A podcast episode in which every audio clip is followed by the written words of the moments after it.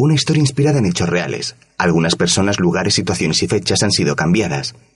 Cuatro mujeres entran en un despacho de un colegio por la noche, iluminando la habitación con unas linternas.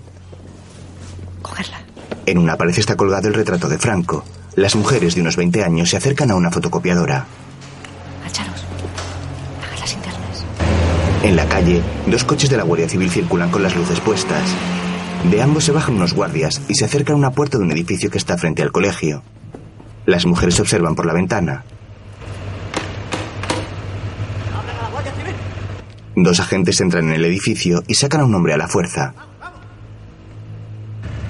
¿Dónde tenéis las armas, eh? Uno de los guardias mira hacia el colegio y las mujeres se esconden. ¡Vamos, vamos! Los guardias civiles meten al hombre en el coche y se marchan. Las mujeres se asoman de nuevo a la ventana con discreción y observan a los coches alejándose. Luego vuelven a la habitación, desconectan la pequeña fotocopiadora y se la llevan. Es el año 1973 en el País Vasco. Una de las mujeres escribe con un spray en la pared Gora Euskadi Socialista. Más tarde la chica que hizo la pintada quema unos papeles en un bidón de metal en un desván. Señoras y señores, muy buenas noches. Las fuerzas de seguridad del Estado han desarticulado en el día de hoy varias Otra mujer más joven sube por las escaleras y se sienta junto a ella. Ayúdame. Las dos mujeres queman con rapidez un montón de papeles en el bidón. La primera de ellas se levanta y se pone una gabardina blanca, mientras la otra en pijama la observa con lástima. Coge un libro y se lo muestra a la joven. Esto te lo guardo hasta que vuelvas. La mujer coge unas maletas. Tengo que irme. Vas a pasar al otro lado, ¿verdad? Mejor que no sepas nada. Las jóvenes se abrazan y la mujer de la gabardina se marcha. Ten mucho cuidado. Sale de una casa con puertas rojas, mientras la otra joven la observa por la ventana. La mujer de la gabardina blanca pasa por al lado de una pintada en un muro en la que se lee Franco asesino.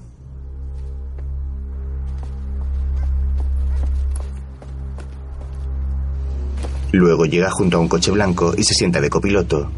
El conductor le abre la puerta. Toma, ponte esto. ¿Para qué? Es impermeable, da mucho cante. Seguro que la pasma lo tiene fichado. El coche arranca y se alejan. Mientras la otra mujer lee el libro que se ha quedado. La Guardia Civil llega a la casa. ¡Abra la puerta!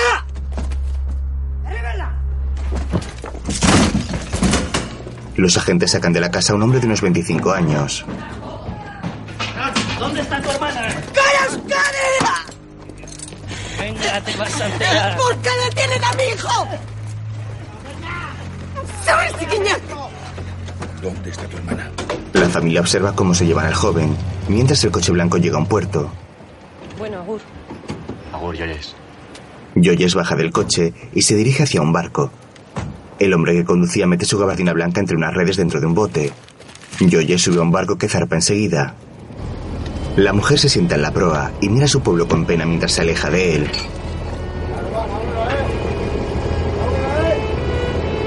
Joyes, una película de 2001 dirigida por Elena Taberna.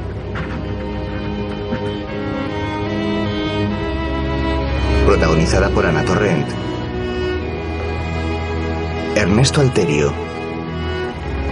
Florence Pernell. Iñaki Ayerra. Ramón Langa. Isabel Ordaz. Y Juan Valverde.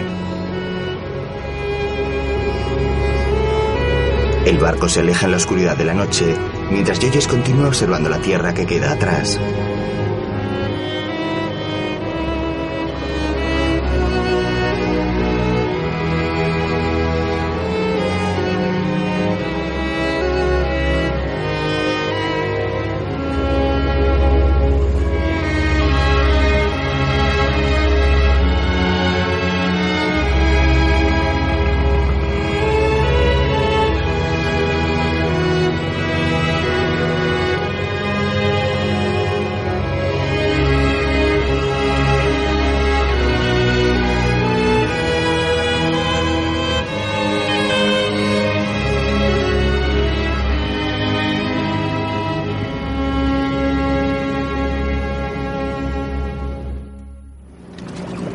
Mañana siguiente el barco arriba a otro puerto.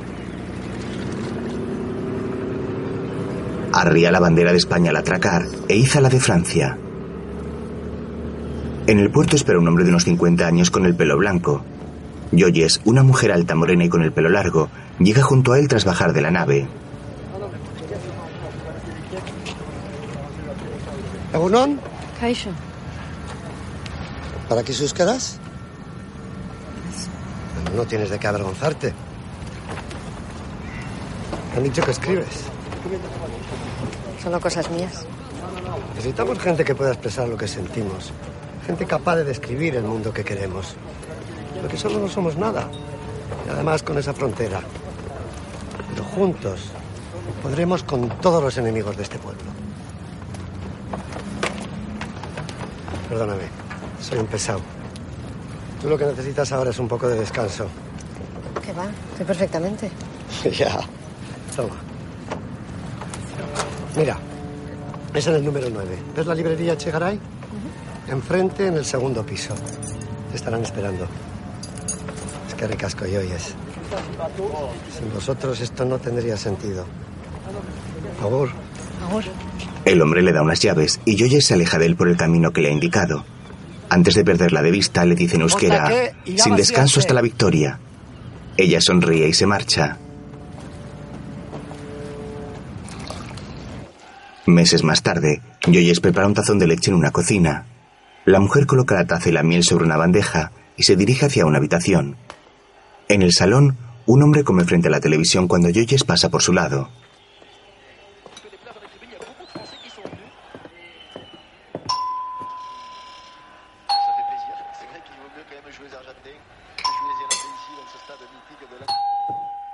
Ambos miran la puerta inquietos. El hombre abre y entra un joven de unos 30 años rubio con el pelo rizado. Ha pasado. Más tranquila, Joyes entra en la habitación y se sienta en la cama junto a una mujer enferma. Todavía tienes fiebre. Tómate esto. ¿Quién ha venido? Kiskul. En el salón, Kiskul pone los pies sobre la mesa con tranquilidad, mientras el otro hombre sigue viendo la tele. Ay, me duele todo. Tienes que sudar la gripe. Mañana estarás mejor. Joyes le da una pastilla a la mujer. Gracias, Pochola. Luego, sale de la habitación y observa con desprecio desde el pasillo los pies de Kiskul sobre la mesa. Este la mira entrar en la cocina con lascivia.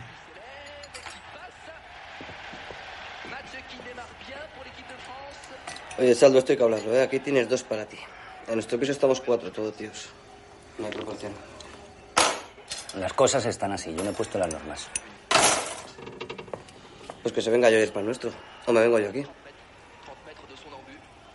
Esto no es una casa putas. ¿Qué, Kiskul? ¿Quieres que me vaya contigo? ¿Eh? ¿Qué pasa? ¿Que quieres follar? ¿Para eso te has metido en esto? Oye, que yo no... Pues que quieres que te planche las camisas y te haga la comidita. ¿Es eso? Anda, vete de aquí, gilipollas. Coge la cacharra y lárgate. Habrá que ver lo que opinan sobre esto los de la Ejecutiva. Sí, los de la ejecutiva. Seguro que no tienen nada más importante que hacer que organizarte un harem. ¡Fuera! Kiskul dudoso se levanta del sillón y coge sus cosas. Zaldu observa la escena divertido cuando el otro joven se marcha de la casa.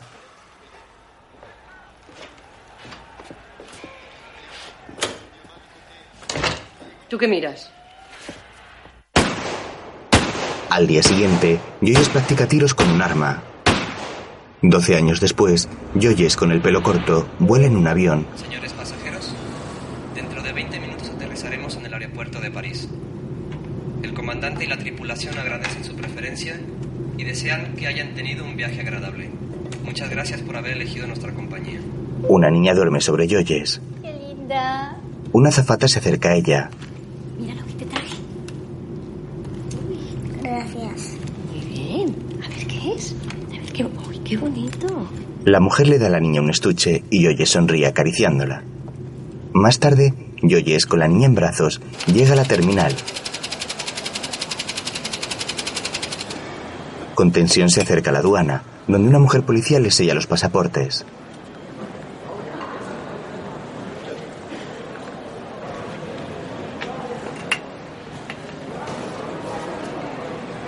Al salir del control policial, la niña corre hacia un hombre que tiene un peluche en la mano. Mira, ahí está. Mírala, ahí está. ¡Ahí está! El hombre abraza primero a la niña y luego a Yoyes, que le devuelve la caricia aún con tensión. Ya está, yo ya.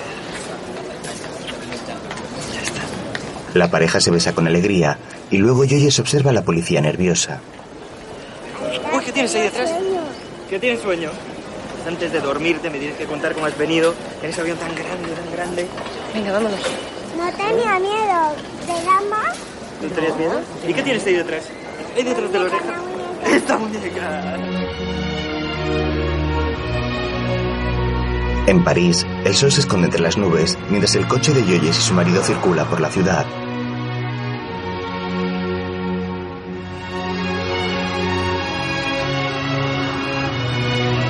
Tras un rato, aparcan y descargan las maletas.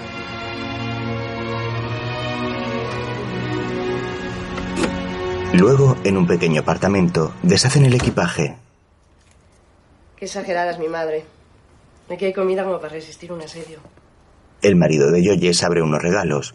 Uno de ellos es un jersey pequeño. Yoyes lo coge y lo huele sonriendo. Buena casa. ¿Y esto? El hombre le muestra un dibujo infantil. Esto lo pintó mi hermano Aitor. Cuando tenía seis años. Mira tu hija. ¿Cómo están todos? Bien, bien. Contentos de que hayas vuelto. Todavía no he vuelto. Solo estoy un poco más cerca. Más tarde la pareja está abrazada en el sofá cama, metidos dentro de las sábanas. Mm, ¡Qué ruido! No creo que pueda dormir. Mi cuerpo tiene horario mexicano.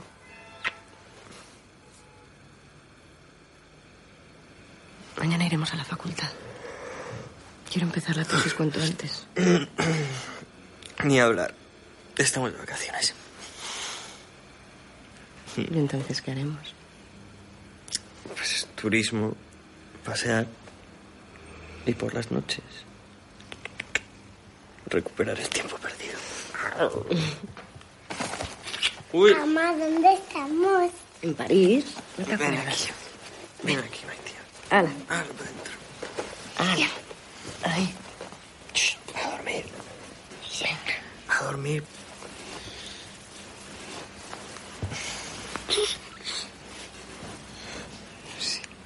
La niña se mete en la cama y se coloca en medio de sus padres. Yoyes la acaricia con ternura. ¿Has pensado ya lo que vas a hacer? Yo me quedo en París con la niña. Gracias por consultarme. Creo que lo tienes todo muy calculado, como siempre. Es lo mejor para todos. El hombre mira hacia el techo fastidiado y Yoyes le ofrece su mano.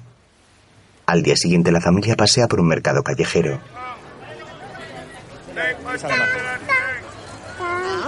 ¿Y esta? Esta, esta palita. Y esta para mí, la pequeñita. Mmm. Qué rico. Qué rico. José, mira. ¿Qué es? Mira, en ese hotel estuvimos la Ma y yo hace mucho tiempo. Hace siglos. En otra vida. La pareja sonríe mirando el cartel de un hotel. Había una viejecita regalando las fiestas. Había una viejecita ahí que decía...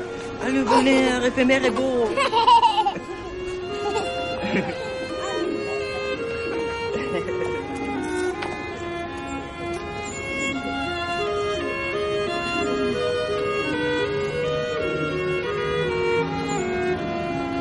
Luego la familia camina por una plaza y Yoyes entra en un edificio tras darle un beso a su hija. Este y su padre esperan sentados en un banco y luego se ponen a jugar y correr. En la recepción del edificio, una mujer vestida con un traje de chaqueta se acerca sonriendo a Yoyes, que lleva una carpeta con unos papeles en la mano. Bonjour, bonjour. Euh, je voudrais des renseignements sur les études d'un troisième cycle de sociologie. Española. Mi padre también era español de la República. Universidad de México. Bien. Oh, bon. Muchos refugiados españoles en México después de la guerra, ¿no es verdad? Pero ahora en España hay libertades, no es como con Franco, bien sûr. Quisiera convalidar mi título de sociología y también quería pedir una beca aquí en Francia para la tesis doctoral. Para convalidación de los estudios en México, pas de problema. Y para ampliar tus estudios puedes hacer un máster. Pero las ayudas económicas debes solicitar en España. ¿Podría servir esto? He tenido estatuto de refugiada muchos años. No, no, no, mademoiselle, je suis désolée. No es posible aquí. Estos documentos son caducados desde 1980. Un moment. Je suis vraiment désolée, mademoiselle. Je vous ai dit d'attendre un moment. Je suis désolée, mademoiselle. Tres mujeres entran en el despacho y Yoye se marcha. Más tarde la niña duerme en una cama junto a una ventana de la que cuelga un alambre con ropa tendida. Yoyes la ropa, le da un beso, recoge la colada y va al salón junto a su marido que ve la televisión.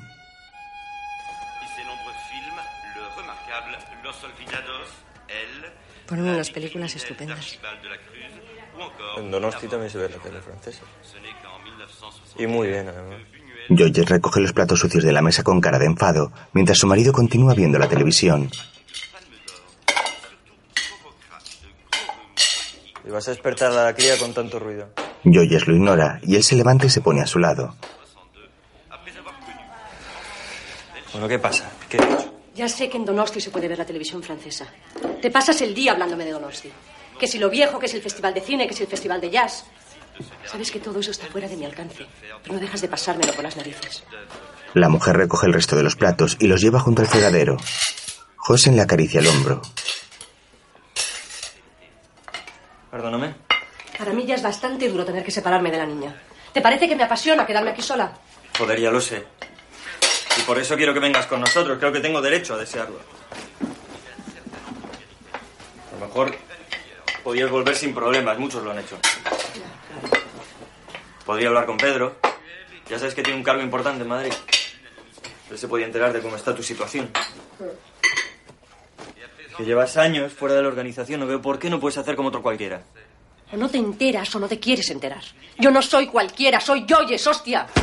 Años atrás, en 1975, en el País Vasco francés, Joyes practica los tiros junto a otros hombres. Los tiradores apuntan a unas dianas con unos dibujos de guardias civiles. Si te van un poco arriba y a la derecha. Tienes que corregir eso, ¿eh? No. ¿Te han casquillado? Ya está. Toma. El hombre le pone el recambio al arma y se la devuelve a Joyes. Zaldu deja sus armas sobre una tela y él y los demás observan a Joyes.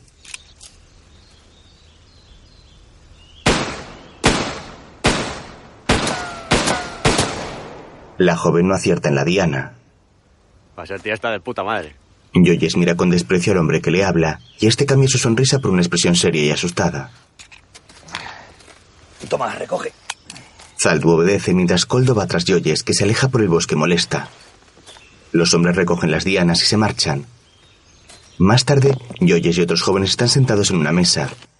El hombre que la recogió en el puerto les entrega unos papeles. No debemos perder de vista que nuestra lucha es doble. Luchamos por la liberación nacional del pueblo vasco. Creemos en la independencia de Euskadi. Pero lo nuestro es además una lucha de clases.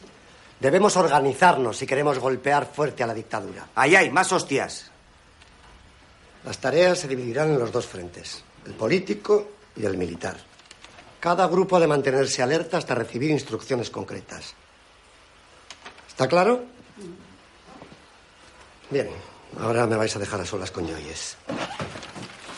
Tengo noticias para ti. Han soltado a tu hermano. ¿Está bien? Un poco magullado, pero bien. Ya está en casa. Les echas de menos, ¿verdad? Claro. Eso es lo más duro.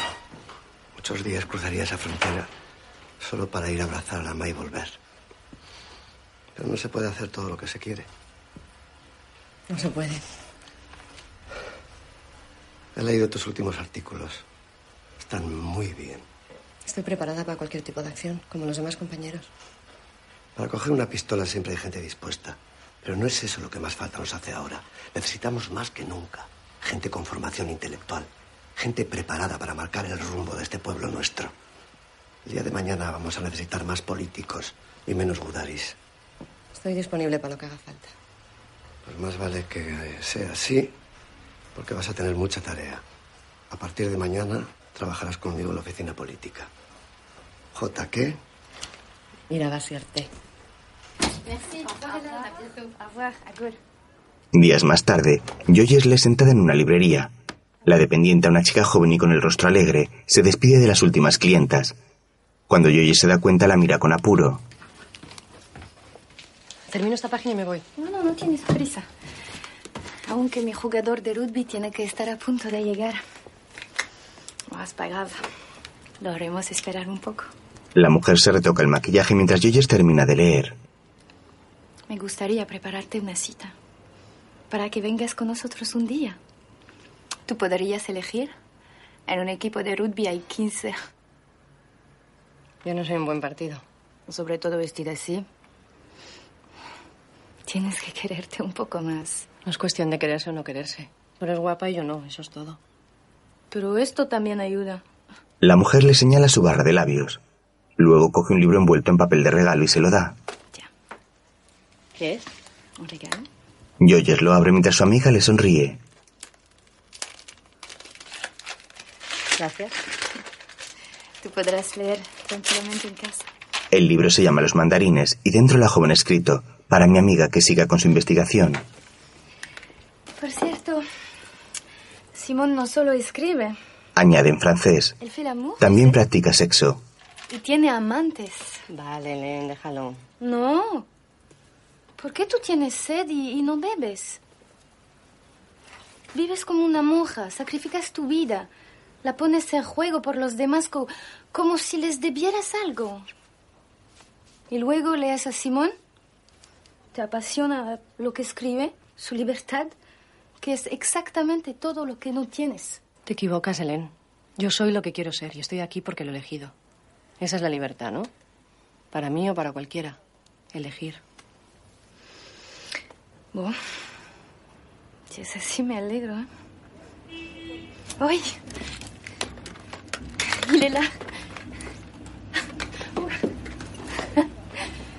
¿Sabes cómo lo llaman? El toro de Don Ivanen. ¡Quelle responsabilité! Non, non, non, reste, reste, tiens.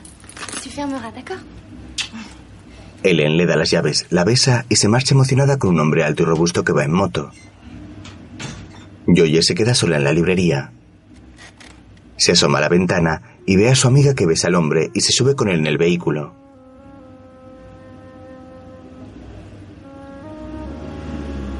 Luego, Zaldu se asoma a la cristalera de la puerta.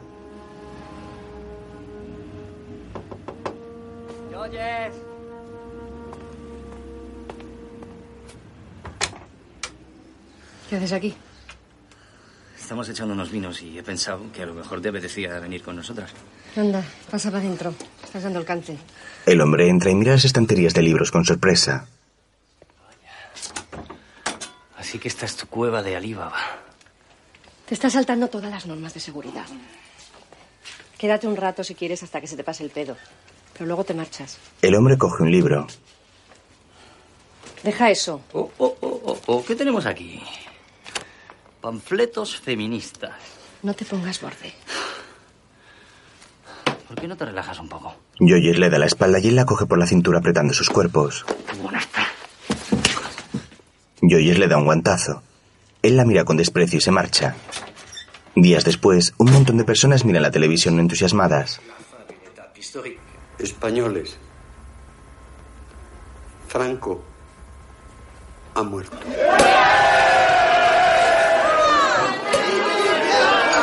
En un bar, descochan botellas de champán mientras se abrazan y besan alegres. Ellen se acerca a Joyce con Josean. Te presento a filósofo. Bueno, solo tengo un título y recién sacado. ¿Y dónde estudiaste? ¿Qué, perdona? ¿De dónde estudiaste? En, eh, en Salamanca.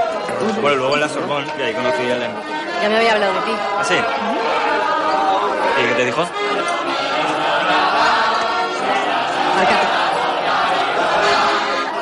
Doyle, le sonríe, se levanta a bailar con sus amigos que le abrazan con euforia. Otro hombre se acerca a Josian, que le da la espalda a Yoyes para pedir la barra.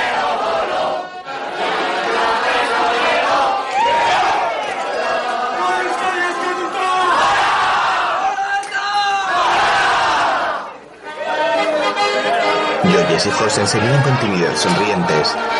Luego el barullo de gente arrastra a Joyes a seguir bailando.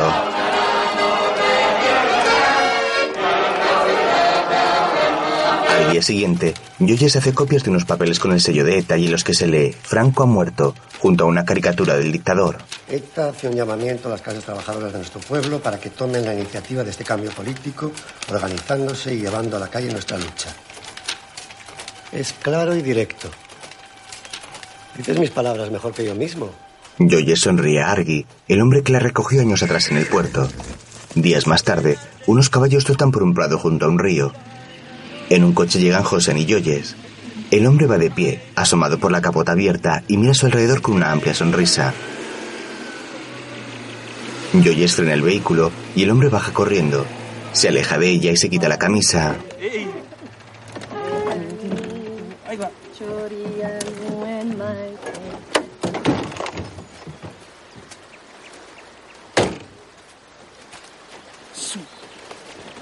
La gua-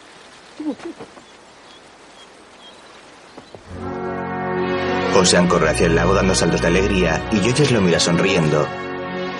Luego se termina de desnudar y se mete en el agua. La mujer se desviste también y va tras él.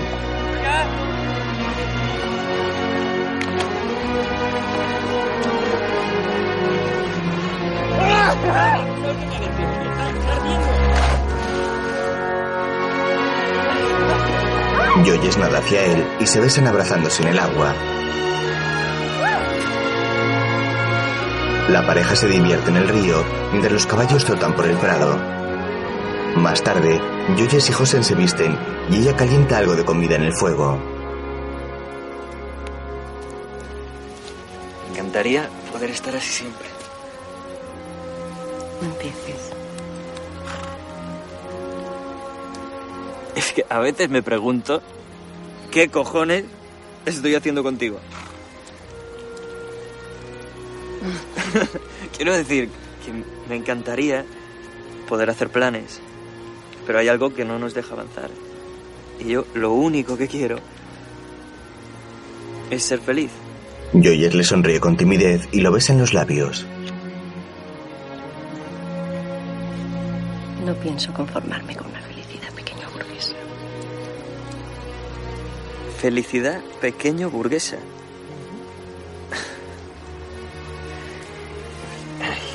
Lo que hay que oír. Lo que hay que oír. El hombre se levanta fingiendo indignación. Luego, mientras unas nubes grises cubren el cielo, Josean graba unas palabras en el tronco de un árbol. Joyes se acerca a él sonriente.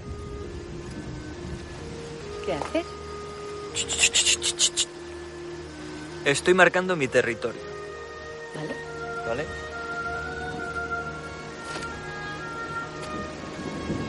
Tenemos que irnos. Pues vete tú. Yo me quedo aquí. Voy a ser el anacoreta del bosque. Te regalo dos caballos para que vengas a verme y me traigas besos y plátanos. Josean vuelve a grabar en el tronco y Joyes se asoma sobre su hombro para ver lo que escribe. Mi única patria. Joyes y Josen se besan apasionadamente.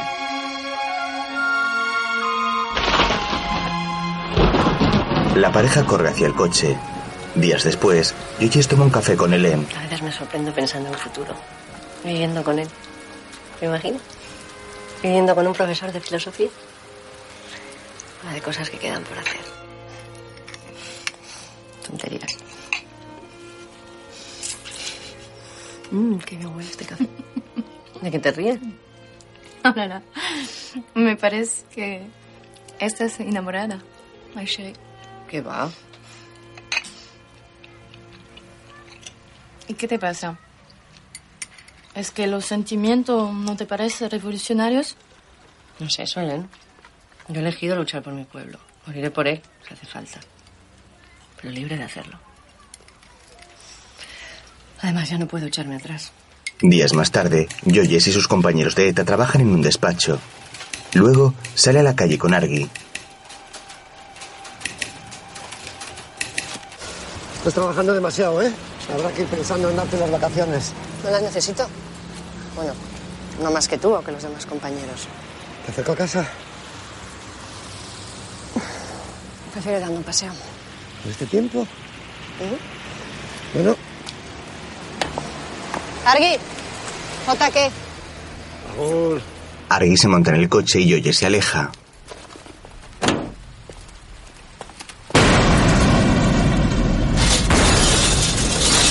Al arrancar el vehículo, este explota. Joyes se da la vuelta y observa horrorizada el coche en llamas.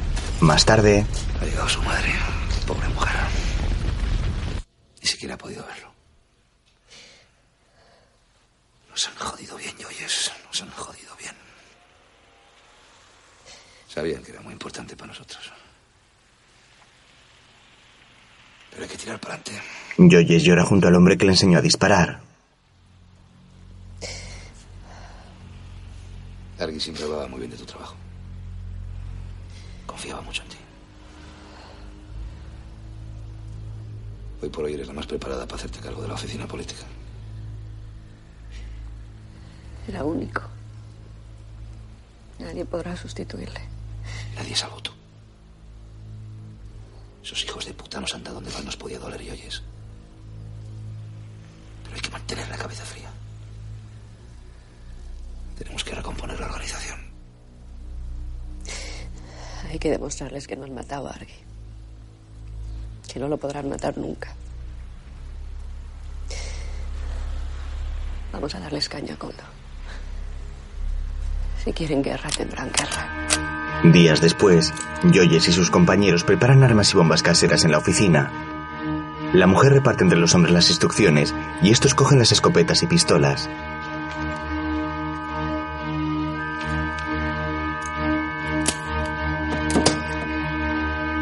De nuevo en el presente, Joyes lava a su hija en la bañera.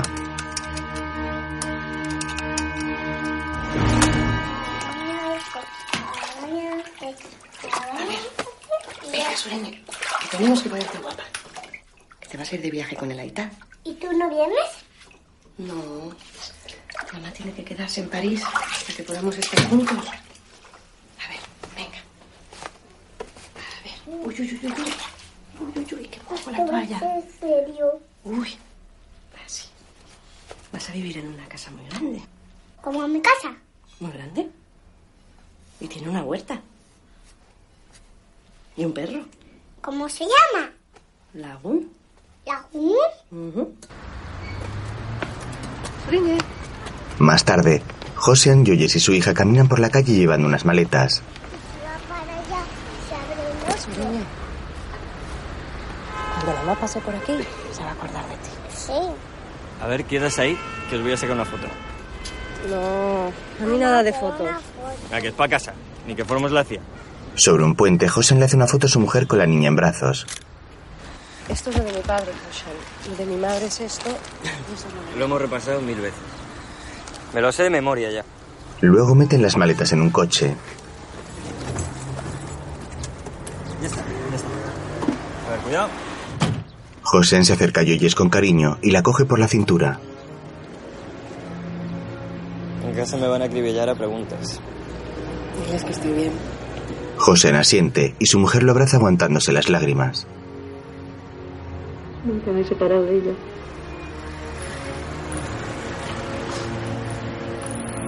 Joyes lo besa con pasión y luego se agacha junto a su hija, que está sentada en la parte trasera del coche.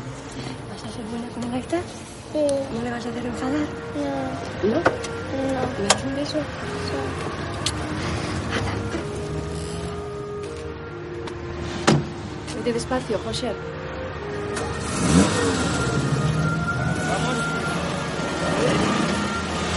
Josean arranca el coche y se marcha con su hija. Joyes los observa alejarse entre lágrimas. Mientras, en Madrid, un coche con una bandera roja igualda con dos estrellas negras circula por la ciudad. Dos hombres en una moto al ver el vehículo pasar, arrancan y siguen al coche unos metros por la carretera.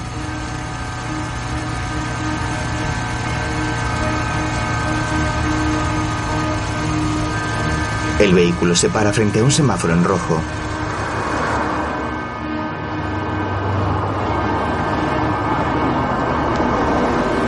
En el asiento trasero, un alto cargo militar lee el periódico. La moto se coloca tras el coche y luego avanza hasta ponerse a su lado. Colocan una bomba en el techo del coche y se alejan de él.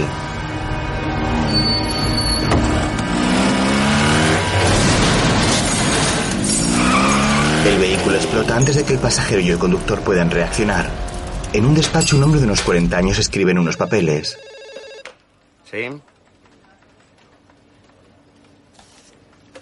Montalbán con Alfonso 11. Gracias. Hasta ahora. El hombre se levanta y se marcha a toda prisa. En la calle los bomberos apagan el fuego del coche, mientras la policía intenta alejar a los curiosos. Están los controles, joder. Es una barbaridad. Sí, ya está aquí la ambulancia y los bomberos. Unos periodistas hacen fotos y escriben en libretas intentando ver lo ocurrido. Venga, vamos, en la calle Montalbán. Señorita, apártese, por favor. Los bomberos sacan los cuerpos sin vida del coche. Que estés en la zona, por favor. De vuelta en el despacho, el hombre escribe en un ordenador el título de un artículo. Los santuarios de ETA. Una de las fotógrafas anda por los pasillos del periódico, atraviesa una puerta y llega a una enorme redacción, donde decenas de personas escriben en sus ordenadores. La mujer sonriente se acerca a la mesa del periodista y le pone unas fotografías del atentado sobre la mesa. Toma, tu dosis. Buen material, sí, señor. Unas fotos cojonudas. Cadáveres. Fotos de cadáveres. Fotos que se colocan en portada, por eso son cojonudas. ¿Por qué te gusta tanto chapotear en esta mierda? El terrorismo vende periódicos. ¿Capichi? Eres un morboso. La gente es morbosa. La mujer de unos 30 años, morena y con el pelo rizado, le sonríe con picardía y se marcha. El periodista continúa mirando las fotos, sorprendido. Días más tarde, al amanecer, la niebla cubre las montañas verdes que rodean un pueblo. En casa de la familia de Yoyes, Josian, con la niña en brazos, les da unos regalos a los hermanos y la madre de su mujer.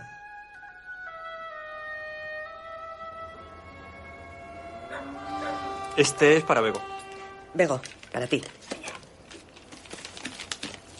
¿Y para mí? Ay, es verdad. Este es tuyo. ¿Cómo te conoce, Aita? Mira, Zuriñe, mira. ¿Está guapa la mona? Sí, una. ¿Sí? A ver. con una foto muy guapa, ¿eh? Muy guapa, ma. Toma, puedes. ¿Pero qué, José? ¿Va a venir o no? Hombre, de momento va a quedarse en París. Y no quiere que digamos nada a nadie. Entonces, ¿para qué hostias ha vuelto de México? Para hacer la tesis en la Sorbona. ¡Mano! El hermano de Yoyes se asoma a la ventana y le dice a su amigo en euskera, Voy. Suriñe se asoma y saluda al hombre con gafas que está en la calle, que la mira extrañado. Hola. Más tarde, en un bar, un hombre lee un periódico. El jugador de la Real ha vuelto a cometer los mismos fallos. Otro responde, fallará también para los demás, ¿no? El primer hombre se levanta y va hacia la barra. Mientras, un coche llega a la frontera vasca. Saluda a otro hombre y la atraviesa.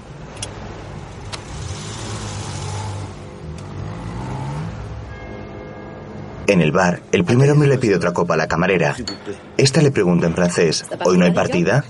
El hombre le pregunta que qué quiere con él y ella le responde, ¿qué más quisieras, mi amor? El hombre vuelve a la mesa cuando un joven se sienta en ella pidiendo disculpas. Otro joven le regaña por llegar tarde. Un hombre mayor apoyado en la barra paga su copa, sale del bar y se acerca al coche que ha atravesado la frontera que está frente a la puerta.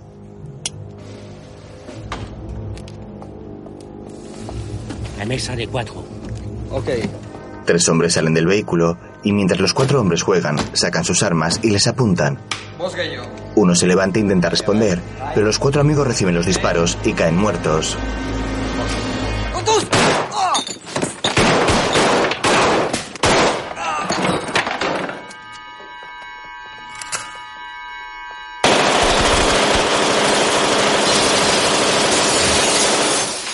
Los hombres destrozan el bar con los disparos.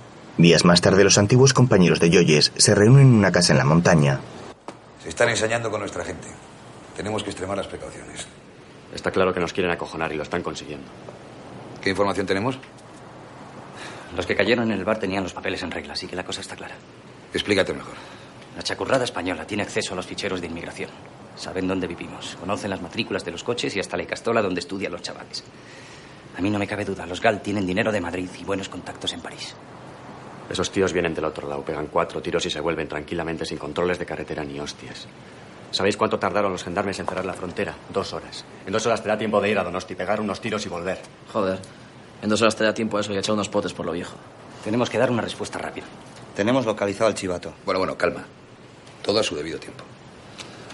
Tenemos que ver cómo afecta esto a la negociación. A este paso no vamos a tener nada que negociar. Nos vamos a quedar solos. Se hará lo que se tenga que hacer. Pero con tranquilidad. Esto es una guerra de nervios.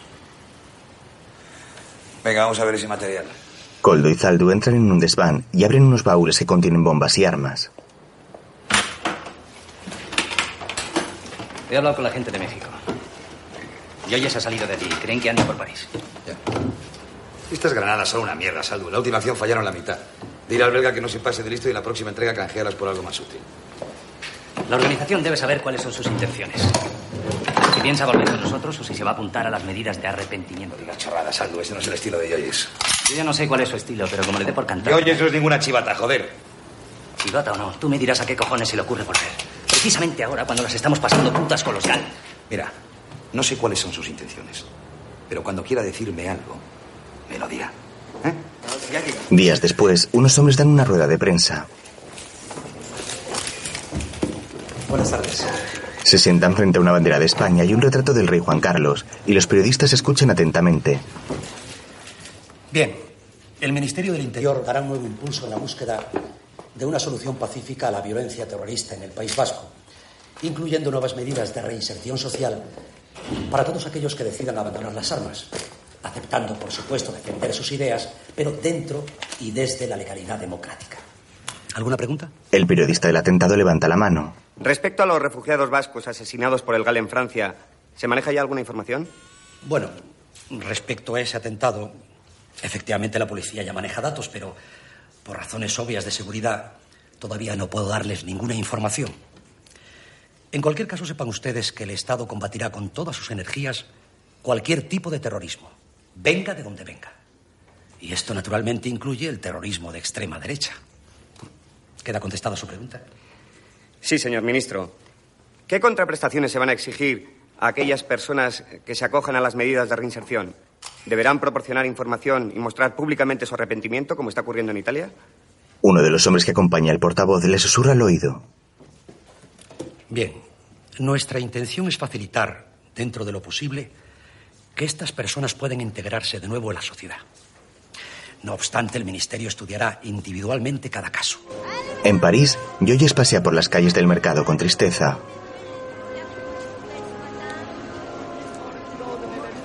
Mira a su alrededor y al levantar la vista observa el cartel del hostal donde estuvo con José años atrás. Luego se sienta en un bar y ve la rueda de prensa española en la televisión. Desconfiada, escucha atentamente las declaraciones del portavoz.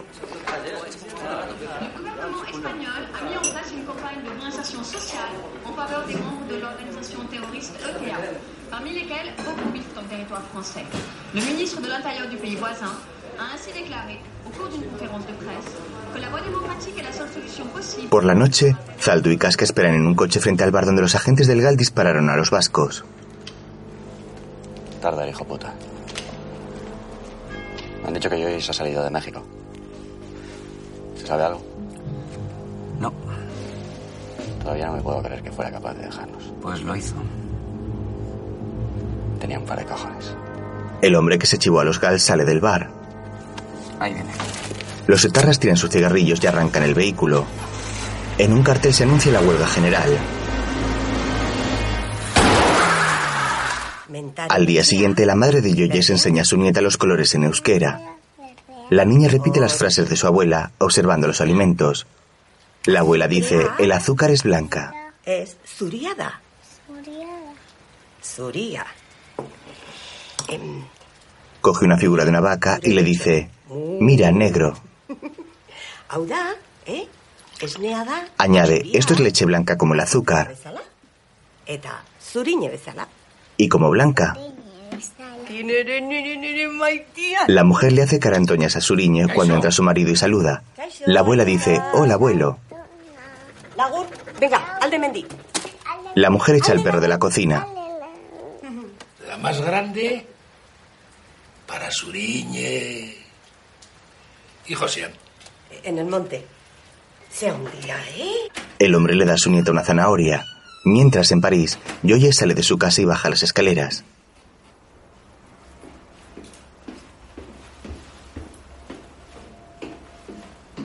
En el País Vasco, José llega a casa de sus suegros, donde estos siguen jugando con la niña. ¿Qué Kaixo. José saluda y los demás le sonríen. El hombre pregunta, ¿ha llamado? Y su suegra le dice que no y sigue jugando con su niña. Voy yo. Hemen. No quiero que me regalen nada, ¿vale? Así que nada de enchufes. Vale, vale, vale, vale. Pero si luego te quedas sin beca, no protestes que te conozco. ¿Qué tal están todos? Malcriando a tu hija.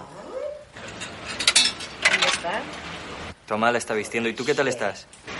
Bien. Estoy empezando a estudiar, pero me cuesta. Os echo mucho de menos. Y nosotros a ti. Íbamos a ir al monte, pero está lloviendo. Aquí también ha llovido. José, voy a colgar que se me acaban las monedas. Bueno, cuídate mucho, Maitía. Adiós, José. Dale un beso a Suriñe. Joyes cuelga el teléfono y se queda un instante en la cabina con cara de pena. Luego pasea cerca de la Catedral de Notre Dame y se acerca a un puesto callejero donde observa distraídamente unos libros. Mientras, en su pueblo, su hermana saluda a una amiga embarazada.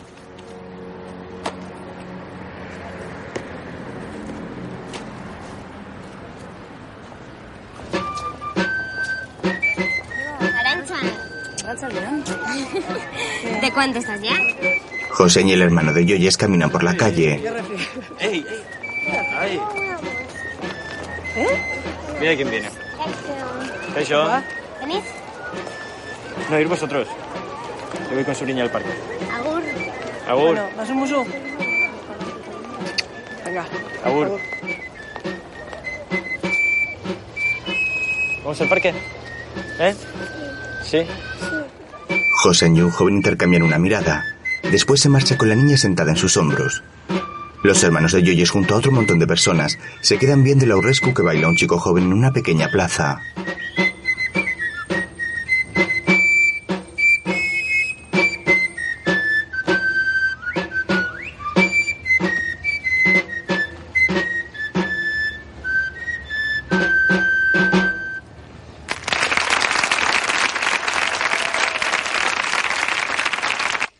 Tarde el padre de Joyes camina por su casa en pijama.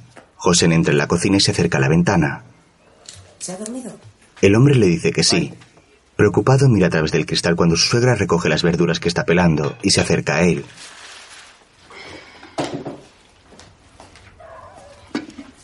Me voy a la cama. Descansa tú también, hijo. La mujer entra en su habitación y deja paso a su marido.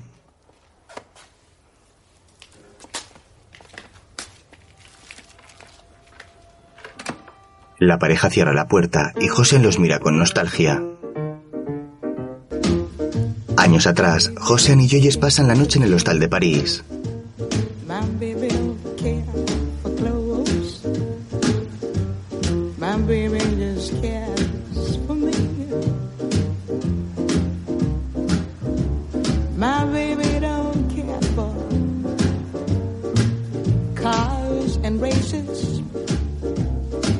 Desnudos, la joven se abraza a su novio en la cama. Este le acaricia el pelo y el cuello con ternura antes de darle unos besos. Liz Taylor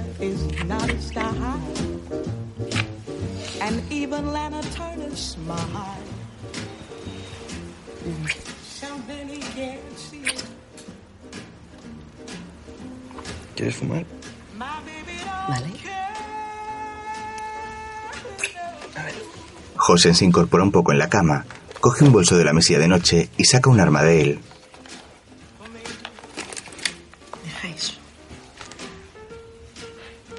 ¿Por qué te arriesgas a llevar siempre este trasto?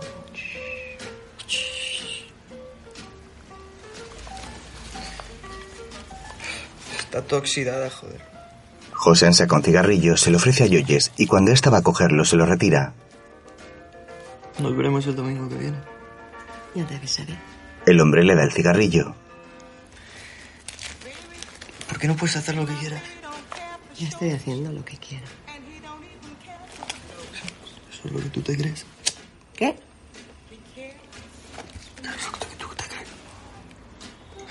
Nada, que, que me gustaría, me gustaría mucho. Nada de echarse de menos. Lo sabes. Lo decía por aprovechar la cama, que ya está apagada. Y es muy cómoda. Cabrón. Yoyes se levanta de la cama riendo y se asoma a la ventana desnuda. Una señora mayor riega sus plantas en la ventana del edificio de enfrente. José se acerca por detrás a Yoyes, la coge por la cintura y le da un beso.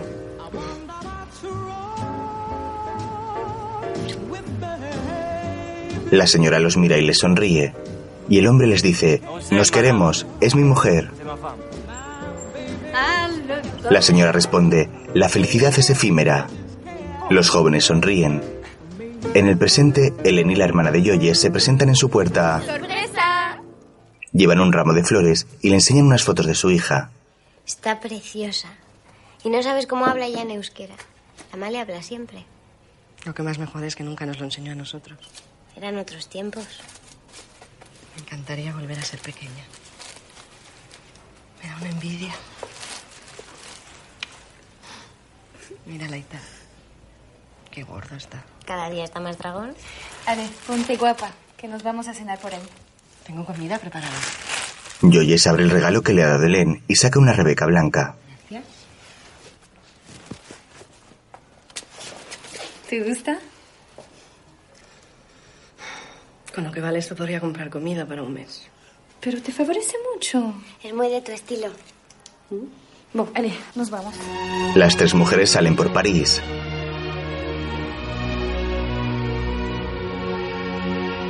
Helen les muestra algunos lugares de París a lo largo del día.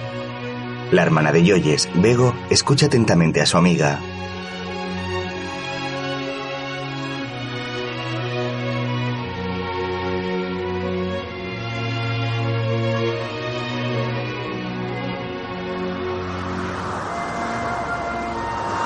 Tras el día de paseo, las tres mujeres se sientan en un bar.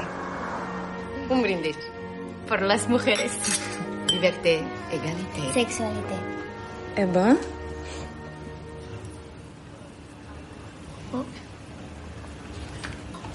¿Qué tal el ambiente por Villarri? Mm, está trop bien. Nadie se siente seguro. Hay mucho miedo con los galas. Muchos refugiados están queriendo volver a sus casas, pero no se atreven a enfrentarse a la organización. Por eso se dejan detener por los gendarmes. Y como la mayoría de ellos están sin cargos, el juez los manda enseguida para casa. Y vuelven como héroes. ¿Queréis decir que yo podría hacer lo mismo? Ellen y Bego se miran con incomodidad. No serías la primera. Kiskur volvió así y lo recibieron en el pueblo con todos los honores, con Aurescu y todo. ¿On pourra avoir la même chose, monsieur? No veo por qué tienes que ser tú siempre la más valiente. Lo que cuenta es que podrías volver a casa. Yo nunca sería capaz de hacer una cosa así. Cuando yo vuelva lo haré por derecho propio. Y no necesito que nadie me baile un riesgo. El camarero les rellena las copas. Pero déjame que te prepare una silla con coldo. Así ves cómo están las cosas con la organización.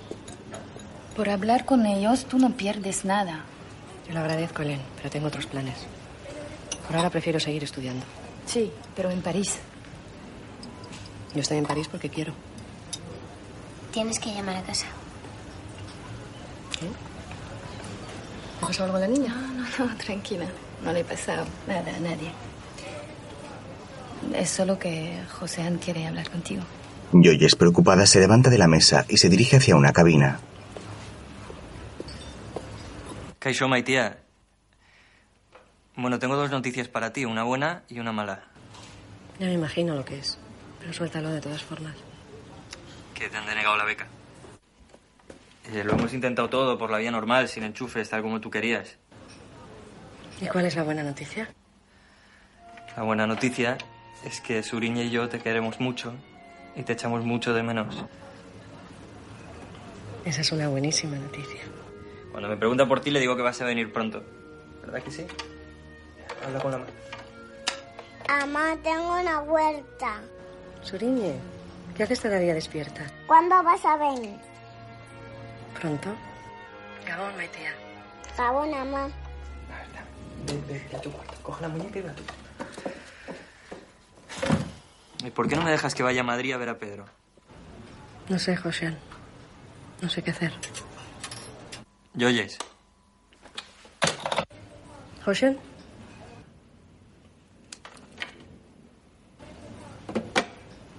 Yoyes y Josean cuelgan los teléfonos con tristeza. La mujer vuelve a la mesa donde la esperan Ellen y Bego. Cuando vuelvas a Biarritz, prepárame esa cita con Coldo. Días más tarde, dos hombres entran en la librería de Len.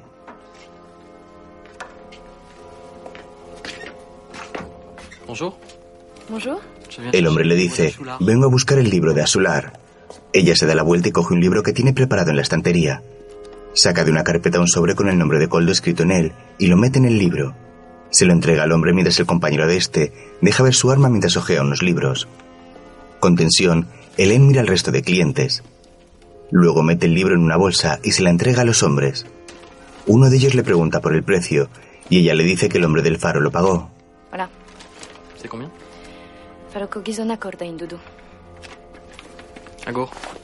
Los hombres dan las gracias y se marchan. La mujer los observa irse aún con tensión. Días después, Joyes viaja en tren.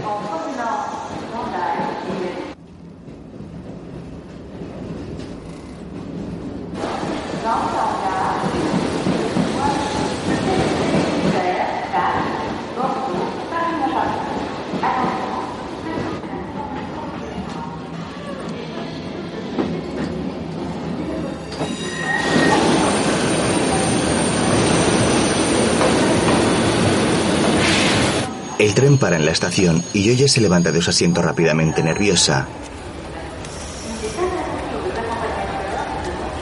Ellen llega al andén justo cuando Joyes baja del tren buscándola con la mirada. Las amigas se abrazan, se besan y se marchan de la estación. Más tarde, Len lleva a su amiga en el coche. Se paran en una acera y salen del vehículo.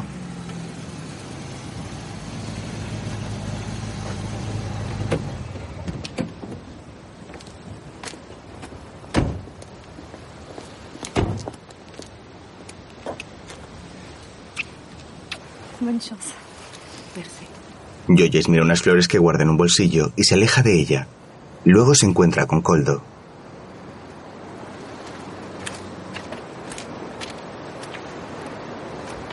Vaya, qué guapa está nuestra mexicana. Si una grita sienta bien. ¿Tú también has echado tripa? Joyes observa que a su alrededor vigilan dos hombres. Tenemos que ser precavidos, los gales están llegando a todos los rincones. Coldo y Joyes se alejan del lugar dando un paseo. ¿Un cigarro? Ya no fumo. ¿Y qué has hecho por México todos estos años? He terminado la carrera de sociología. He trabajado en la ONU y he tenido una niña. Nada que tú no sepas. Me has perdido el tiempo, ¿eh? ¿Ya eres feliz? Todo lo feliz que me dejan ser. ¿Y a vosotros qué tal os va? Ha entrado mucha gente nueva con ganas de actuar, pero sin la preparación política que nos tragábamos nosotros. Ahora se actúa más y se piensa menos. He tenido que enfrentarme a Saldo para poder venir solo. Quieren que comparezcas ante el comité. ¿Por qué? Yo no pertenezco a la organización. Eso podría arreglarse. Ahora más que nunca necesitamos gente como tú.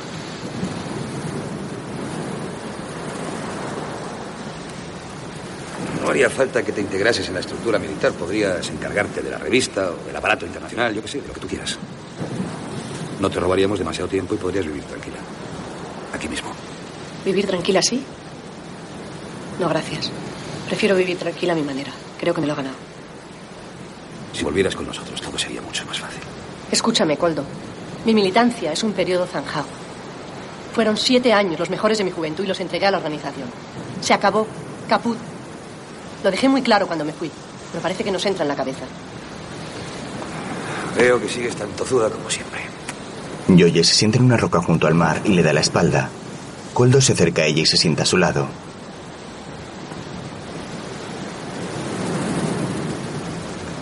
¿Y qué piensas hacer?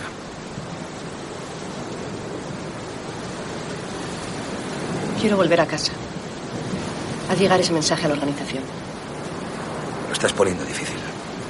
Las cosas ya no son tan sencillas. Yo no tengo el control de toda la organización y el tema de tu vuelta está levantando ampollas. Tienes que saber que estamos frontalmente en contra de todo ese montaje de la reinserción. Los arrepentidos nos están haciendo mucho daño. Pero yo no me arrepiento de nada. Solo quiero volver a casa, quiero ver crecer a mi hija. Es tan difícil de entender. Joder, aún así es un mal momento para volver. La negociación con Madrid está al caer. Es cuestión de meses. ¿Por qué no te quedas una temporadita en París? Estoy sin un duro. Pedí una beca al gobierno vasco y me la han denegado. Haber empezado por ahí, hostia. Dinos cuánto necesitas y la organización correrá con todos los gastos. Pero quédate en París hasta que se despeje el panorama, ¿eh? Te lo agradezco, pero no puedo aceptar ese dinero. Tú y yo sabemos que nadie regala nada. Yoye se levanta y se aleja de él. Yo solo quiero ayudarte, joder. Coldo, necesito garantías de que no se va a atentar contra mí, ni contra ningún miembro de mi familia. Si quieres ayudarme, ya sabes cómo hacerlo. Joyes le da la espalda de nuevo y él la coge por el brazo con suavidad. Hazte invisible. Nada de periodistas ni declaraciones públicas. No queremos que te exhiban por ahí como un trofeo. No te preocupes. Yo soy la primera interesada en pasar desapercibida. Coldo la mira con lástima y le da un abrazo. Ella le devuelve el gesto. Y no hagas nada sin avisarme. Joyes lo mira un instante a los ojos y se aleja de él.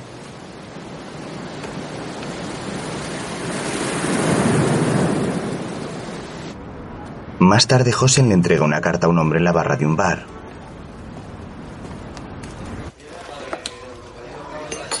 Aquí tienes todo.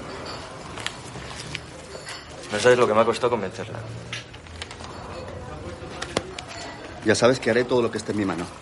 Háblales del expediente académico. No se te pase lo de la 1. Vale. Y si necesitas algún papel más, me lo pides. Estate tranquilo. Mm, Todo va a ir bien. Venga. Dale un beso a Yoyo de mi parte. ¿Mm? Luego el hombre va a ver a otro en su despacho.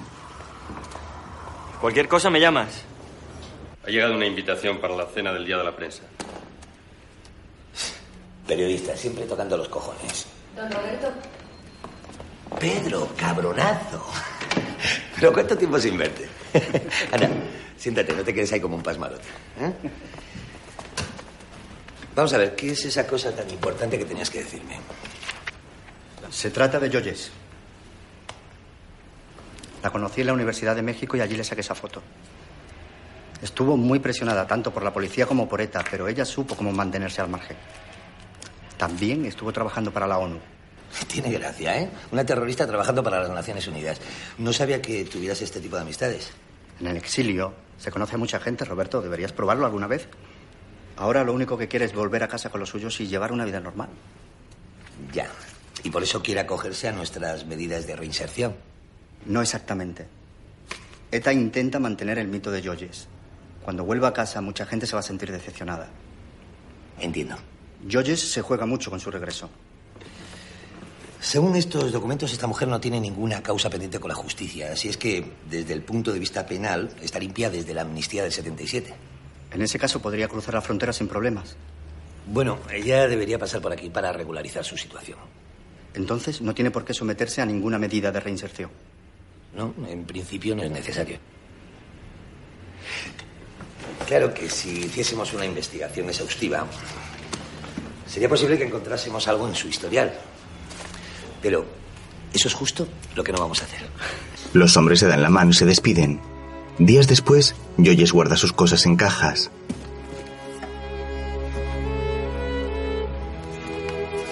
La mujer coge el libro que le regaló Helen años atrás y le quita el polvo antes de guardarlo en una caja también.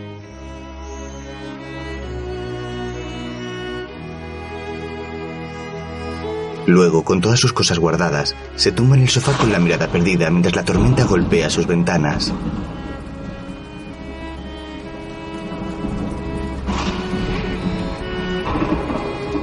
Joye se duerme y sueña con una cascada de agua y unas hojas otoñales en el suelo sobre las que camina.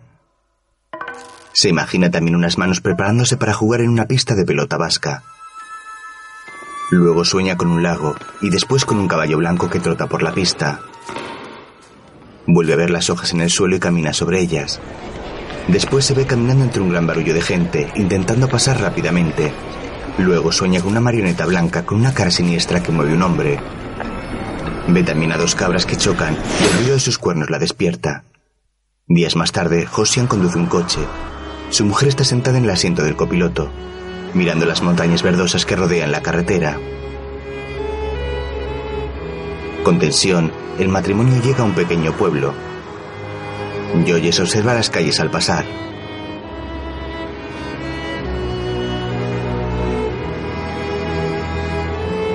Tras un rato, paran el vehículo en el control de la frontera.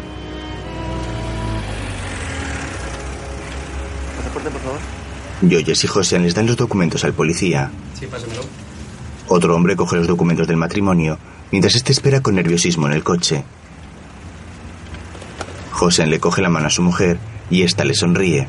El hombre habla al teléfono. Sí, ya ha llegado Dolores. Al oír su nombre, Joyes y Josian miran a los agentes que les devuelven los pasaportes. Puede continuar. Arranca el vehículo y el matrimonio atraviesa la frontera.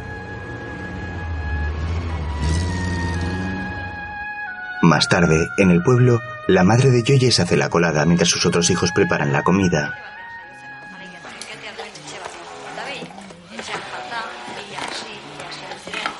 Pásame la sal.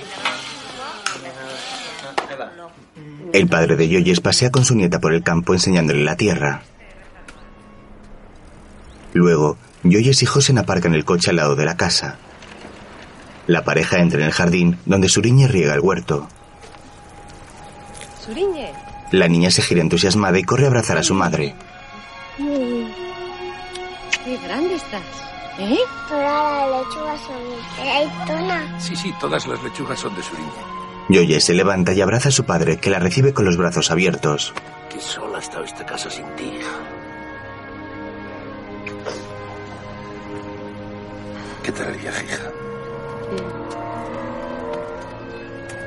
Los hermanos de Joyes se asoman al balcón y corren hacia la puerta al verla. Josian coge a la niña en brazos y todos entran en la casa. Luego la familia come en el salón. Vamos a ver. Qué rico. Ni me acuerdo la última vez que comí esto. Nosotros tampoco. Eh, ¿Cuándo te vas a Madrid? la semana que viene tengo que firmar unos papeles. ¿Y con tus estudios qué vas a hacer, hija? De momento nada. Ahora tengo que buscar trabajo. Yo te puedo dar trabajo de pipa en los conciertos. Pero tienes que sacar unos baffles así. A ver, saca bola. Venga, saca. Venga. Joyes muestra su brazo que es delgado. Van a salir unas plazas de bibliotecaria en la Diputación. Igual te puede interesar. Pues claro que me interesan. Ahora tengo que ir a por todas. Lo malo es que exigen un nivel de euskera muy alto. Estudiaré. ¿Y la lucha? Aquí hay todavía mucho que hacer. Pues no se nota, joder. Os presentéis a las elecciones y luego no aparecéis por el Parlamento. Ni siquiera para defender lo vuestro. Tú aquí tienes una responsabilidad. Mucha gente te admira. Yo no le he pedido a nadie que me admire. Así que no estoy en deuda con nadie. Lo estás. Joyes mira a su hermano con seriedad. ¿Así? ¿Con quién? Con Euskadi. Euskadi y yo estamos en paz. No te conozco, Yoyes. Parece mentira que una persona pueda cambiar tanto. ¡Basta ya! En esta casa ya no se habla más de política. Y esto, esto también es política, Ita. El hombre le enseña a su padre las heridas del pecho. Todos hemos sufrido mucho. Pero ya está viendo. bien, ¿no? Hay cuadugo.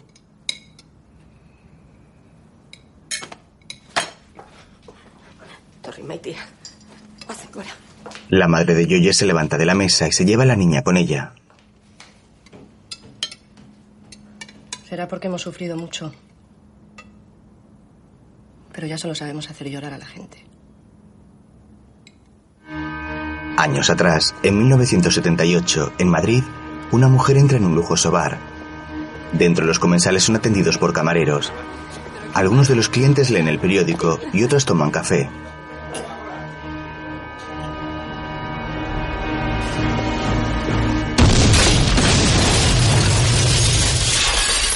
Al día siguiente, Joye se reúne con sus compañeros de ETA en el País Vasco francés.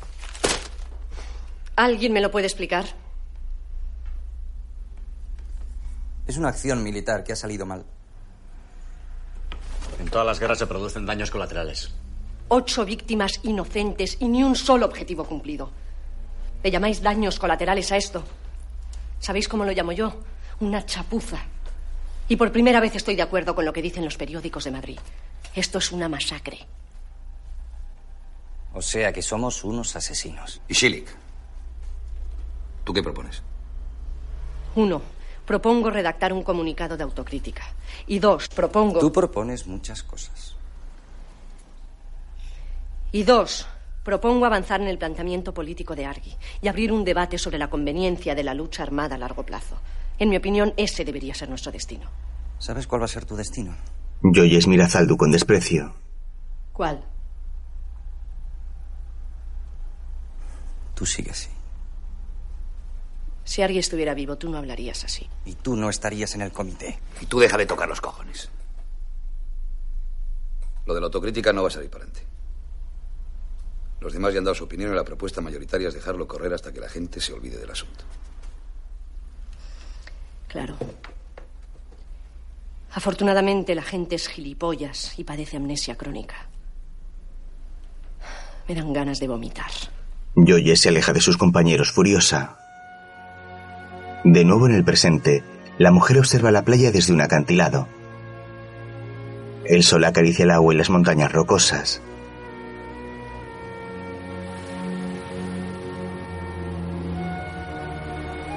Más tarde, Josean pinta el techo de una casa, mientras unos técnicos instalan el teléfono.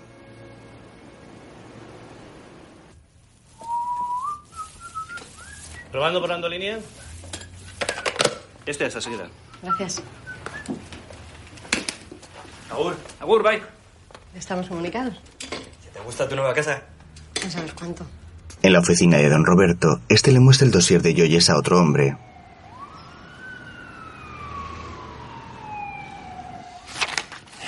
Como puede ver, estamos ante un caso curioso. Esta mujer es el primer dirigente de ETA militar que decide volver a casa. Así, de la noche a la mañana, como si fuera tan fácil como apretar un botón. Ya. Por lo que veo, no tiene causas pendientes desde el año 77. Ese es el problema. En cualquier caso, será un buen golpe de efecto de cara a nuestra campaña de reinserción. Joyce ha vuelto a casa. Y eso es lo que debe saber la opinión pública. Entiendo. Correo. En la redacción del periódico, la fotógrafa le da un sobre a su compañero. El hombre lo abre y saca de él la documentación de Joyes. Años antes, en 1979, una mujer se prepara para entrevistar a tres personas encapuchadas con el logo de ETA en la mesa. John, we're going to start now. Ready. Han pasado ya cuatro años después de la muerte de Franco. ¿Cuál es la razón de ser de ETA hoy día? Los objetivos de ETA no han cambiado porque nada ha cambiado para Euskadi después de la muerte de Franco. Es la misma policía franquista la que sigue torturando en las comisarías. El gobierno español sigue reprimiendo al pueblo vasco. Tras la entrevista, Joyes se quita la capucha negra y se lava la cara.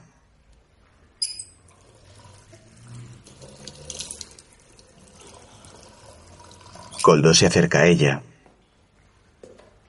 Muy bien. Alguien habría estado orgulloso de ti. Aunque no le hubiera gustado nada lo que vas a hacer ahora. Yo ya he cumplido mi parte. ¿Vas a cumplir tú? Joyes le da a su compañero un arma y esta le da a ella un pasaporte. ¿Dónde te vas a ir, por fin? Lejos. Cuanto más lejos, mejor. Hazte pequeña. Muy pequeña. Desaparece y no vuelvas en mucho tiempo. Y sé feliz. Si puedes. Podré. Joyes le sonríe y recoge sus cosas de la mesa donde está sentado Zaldu. Cuando se va a marchar, este la coge por el brazo. Tu destino es el hoyo. La mujer se aleja de él lanzándole una mirada de desprecio. De nuevo en el presente, el periodista continúa mirando su expediente. Luego lo guarda y mira un trozo de papel con atención.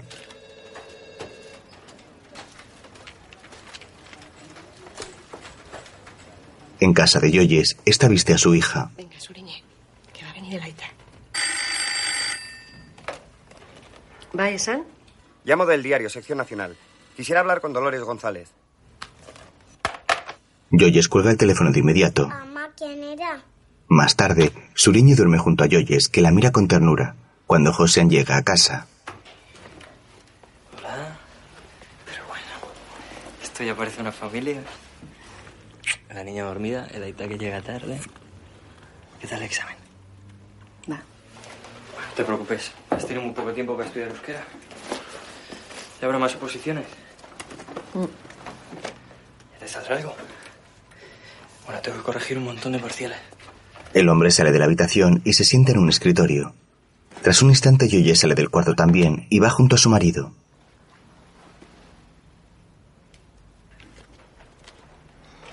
Estado pensando en poner un anuncio. Exterrorista cuidaría ancianos por las mañanas.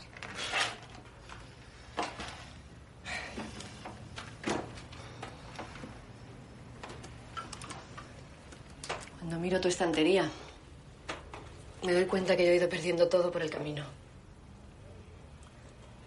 La mayor parte de mis libros han quedado por ahí. Biarritz. En México. Todos mis libros son tuyos. No hará falta que te lo recuerde. Sí, pero no es lo mismo. Tú has ido acumulando esto durante años. Yo, en cambio, solo he salvado un par de cajas del naufragio. A ver, deja de hacerte la víctima. Sacaste la mejor calificación de tu promoción. Deberías estar orgullosa. Mientras Josean corrige exámenes, Yoyes se aleja de él entristecida y decepcionada. Mientras, el periodista busca información sobre ella en la hemeroteca. La fotógrafa se acerca por detrás mascando chicle.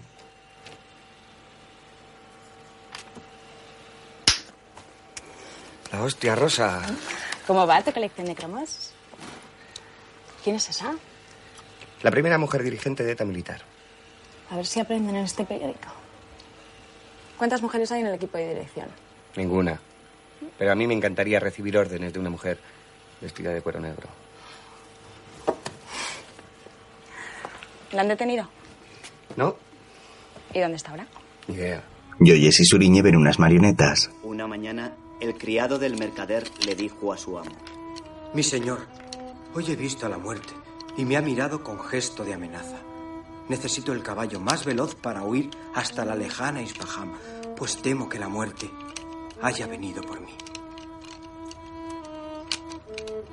Aquella tarde, el mercader se encontró a la muerte y le preguntó, ¿por qué has amenazado a mi criado? Mi gesto no ha sido de amenaza, sino de sorpresa por verlo aquí, tan lejos de Isfaham, porque esta noche debo de viajar allí para llevarme. La marioneta de la muerte es la que Yoyes vio en sueños. Días después, en el periódico, editan la portada del diario con la fotografía en primer plano de Yoyes.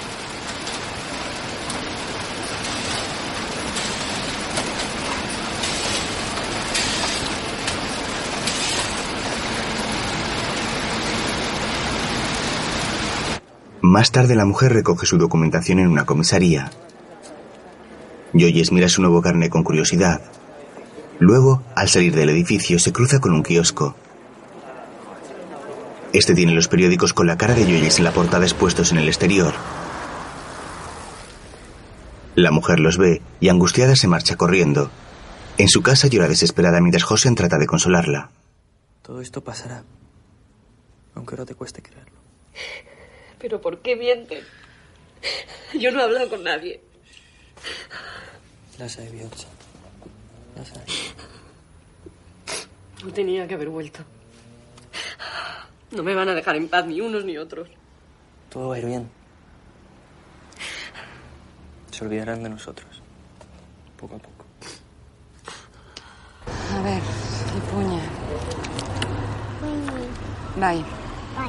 Más tarde, la maestra de Suriñe le lee un cuento en la puerta del colegio. Cuando llega Joyes le dice, hay que llegar a la hora. La mujer entra enfadada en el colegio mientras la niña y su madre se marchan. ¿Cómo estás? ¿Eh? ¿Bien? ¿Sí? ¿Me has esperado mucho? ¿Eh? ¿Me has esperado mucho tiempo? Un payaso que distrae a un montón de niños pasa junto a ellas y Suriñe corre tras ellos. Más tarde, Hosen trabaja en su escritorio.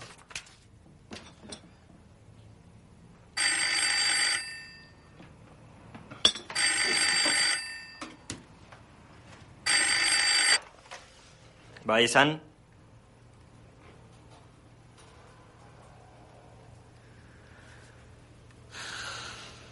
Vale.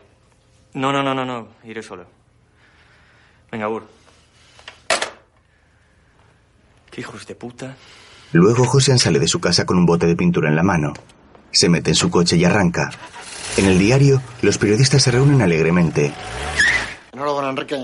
Gracias. Excelente trabajo lo de Yoyes. Te habrá costado lo tuyo conseguir toda esa documentación. No tiene ningún secreto, mucho trabajo y un poquito de suerte. Pues nada, enhorabuena, ¿eh? Hasta luego. Muchas gracias. Hasta luego. Enrique se queda solo en la sala de descanso, pensativo y agobiado. Rosa entra con la cámara en la mano y le hace una foto.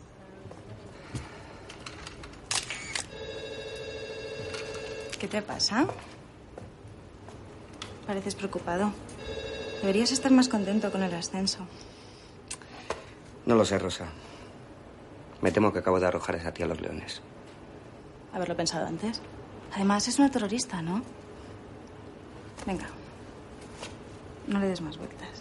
Mientras, Hosen llega a un muro donde hay una pintada en la que puede leerse: Yoyes chivata traidora.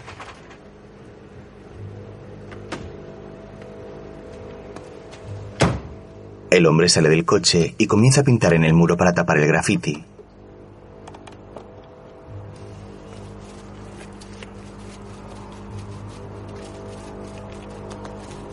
Al día siguiente, Casca pasa por la calle cogiendo a una mujer por la cintura. Un hombre sale de un coche y les apunta con un arma.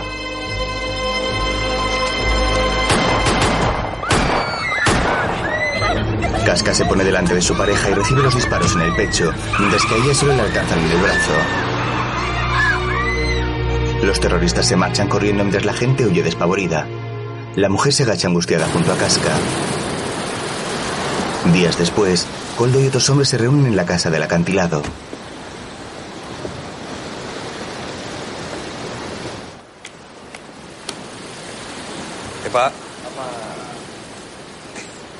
Resumen de titulares.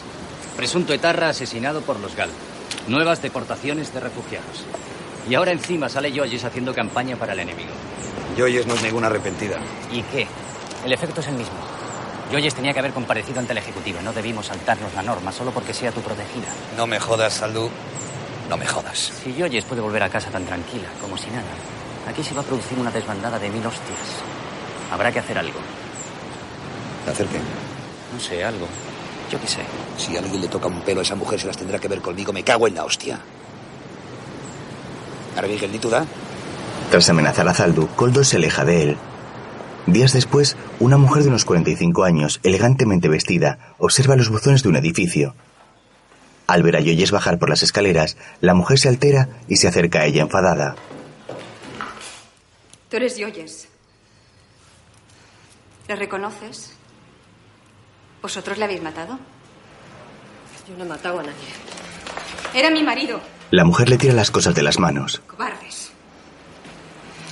Yo también tengo un hijo que pregunta por su padre. Déjenme en paz. ¡Puta!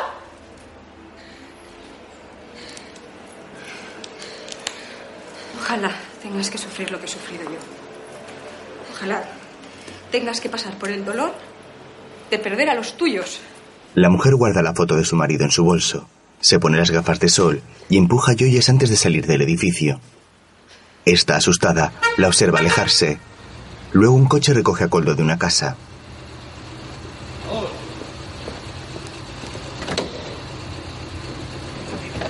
Otro vehículo circula por la ciudad cuando de repente impide el paso del coche de Coldo y otro más. Los hombres salen de estos y se apuntan con sus armas.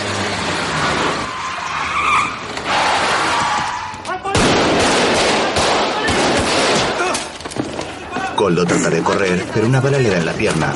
Un policía lo esposa en el suelo y otros agentes detienen a sus compañeros. Uno de los policías le grita a Coldo, ¿dónde ibas? Pensabas desaparecer sin más. Don Roberto, el señor ministro el teléfono. Eh, lo siento, pero tienen que disculparme. Muchas gracias. En el despacho de don Roberto, unos periodistas se marchan. ¿Sí? Gracias, señor ministro. Simplemente cumplía con mi deber. Gracias, siempre a su servicio. Cuando usted quiera. ¿La semana próxima? Bueno, la semana próxima será perfecto. Parece que te van bien las cosas. Te dije que no aparecieras por aquí. Por mí no te preocupes. Ya sabes que no me gusta salir en la foto. Dime rápidamente lo que quieres y lárgate. Solo quiero lo que es mío. Ahora que los franchutes colaboran, yo también tendré que pensar en reinsertarme. Creo que no es el momento ni el lugar adecuado para hablar de esto. Algún día todo esto saldrá a la luz y explotará como un barril de mierda. Para entonces espero estar lejos, no quiero que me salpique. Eso no ocurrirá nunca. Hay demasiada gente importante y honrada metida en esto. Días después, los miembros de ETA cogen cada uno una bola negra y otra blanca de un cesto.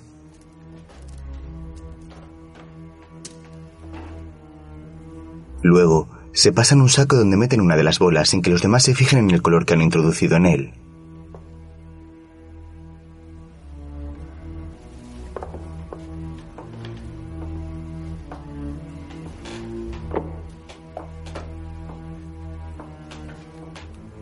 Zaldu muestra claramente y sin pudor su bola negra antes de meterla. Luego, echan las bolas en el cuenco y sale el mismo número de blancas que de negras, tres de cada una. Al día siguiente Suriñe juega en su casa.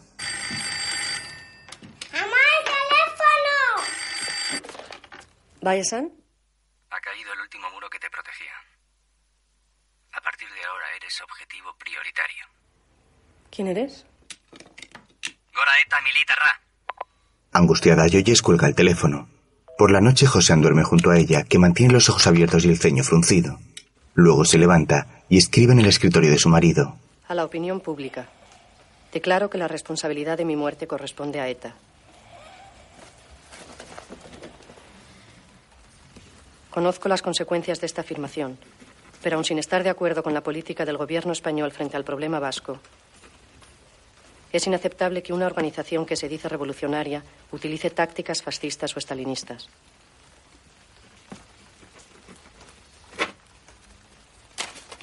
El silencio es cómplice. Tras firmar el papel, coge un sobre. Días después, en el pueblo se celebran unas fiestas populares. En un cartel de una plaza puede leerse una defensa para con los encarcelados de ETA.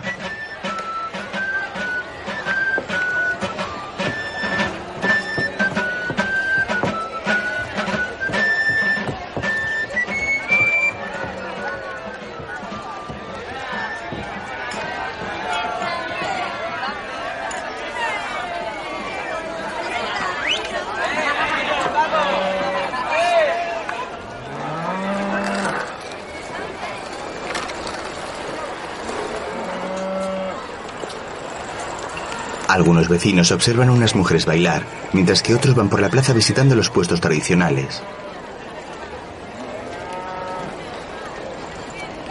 En una pista de pelota vasca, los jugadores se preparan para competir.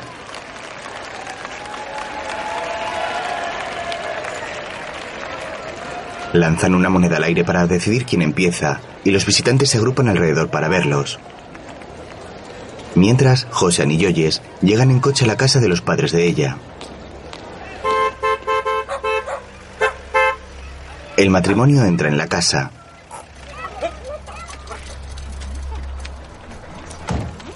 El amigo del hermano de Yoyes pasa por al lado de la casa en bicicleta y se da la vuelta al ver a la mujer extrañado. Se aleja cuesta abajo. Ah, sí. Bego, bájale unas manzanas a Yoyes. Te acompaño. Las dos hermanas salen de la cocina. Mientras, el joven que vio a Yoyes llega corriendo a una cabina y entra en ella. En el desván, las hermanas ordenan unas manzanas. Joyce coge un papel de donde lee unas líneas. El otoño me encanta, pero también me asusta un poco. Sigue, que es muy bonito. Bonito, pero triste. Llévatelo. No, prefiero que se quede aquí. Tenías que haber sido escritora. Bueno, todavía estás a tiempo. Adivinar quién ha venido. Helen cambia las flores de un jarrón. Esta para la jirafa. No, para Suriñe. ¿Quieres más? No. Pues venga, coge la galleta y a jugar con la Gun. Agur. Llámale. Lagun. La niña va a jugar con el perro y Helen le sonríe a ella y al abuelo. Mientras un hombre se sube a su coche cuando otros dos se acercan a él y lo obligan a salir del vehículo. Somos de ETA. Necesitamos tu coche. ¿Qué es esto? ¿Qué es esto? Oye, Colabora, ¿eh? no me hagáis daño, por favor. No, no me hagáis daño. Los etarras meten al hombre en el maletero y le tapan la boca con cinta adhesiva. En el pueblo los hombres juegan a la pelota vasca.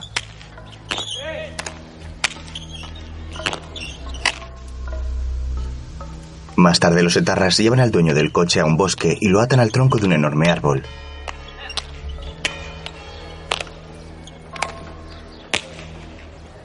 La ventana junto a la que está sentada la madre de Joyes se abre con el viento.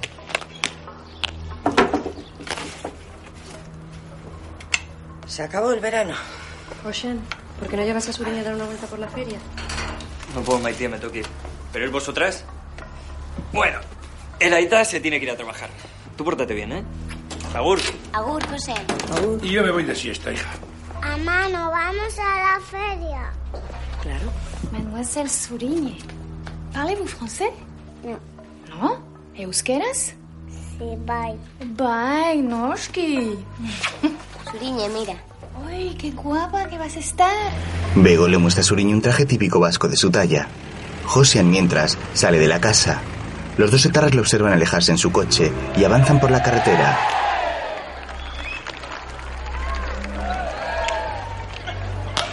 Mientras, en el pueblo, la gente sigue mirando la partida.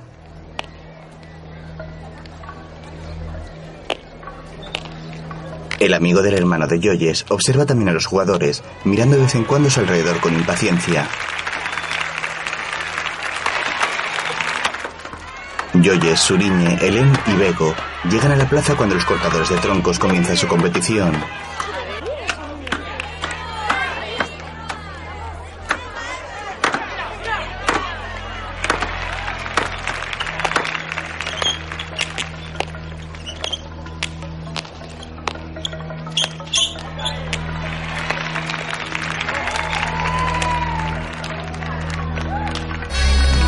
Tras un rato, los dos hombres que robaron el coche llegan a la plaza. Intercambian una mirada con el amigo del hermano de Joyes.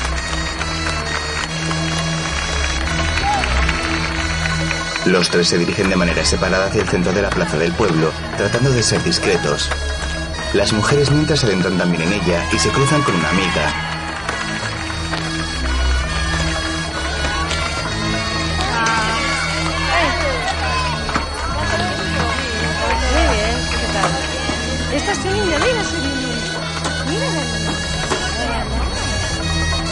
Helen se dirige a un puesto, coge un tarro y pregunta por su precio. La tendera le dice que cuesta 200 pesetas. La mujer los paga y se da la vuelta sonriendo. Mientras, Bego se separa de su hermana y su sobrina. Joyce coge a su niña en brazos y la sienta en un tractor tras darle un beso mientras los etarras la observan.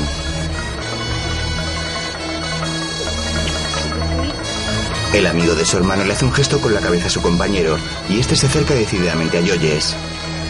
Desde el puesto, Helen lo ve y su sonrisa se transforma en una mirada de miedo. Mientras el hombre se aproxima rápidamente a Joyce, Helen sale corriendo hacia ellos. Oye, Ella se vuelve y él le apunta con el arma.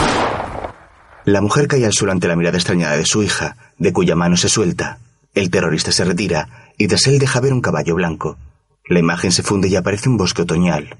El otoño me encanta, pero también me asusta un poco. Estaba pensando que todas las desgracias suceden en esta época del año. aunque Suriñe nació en otoño. Y también era otoño el día en que Josian y yo estuvimos en el bosque. El paisaje estaba más hermoso que nunca. Íbamos flotando sobre la belleza de las cosas. Demasiado bonito para recordarlo ahora. En pantalla aparece un inserto en el que se lee A tu hijo a Kites. Luego aparecen los títulos de crédito sobre la imagen de una cascada de agua.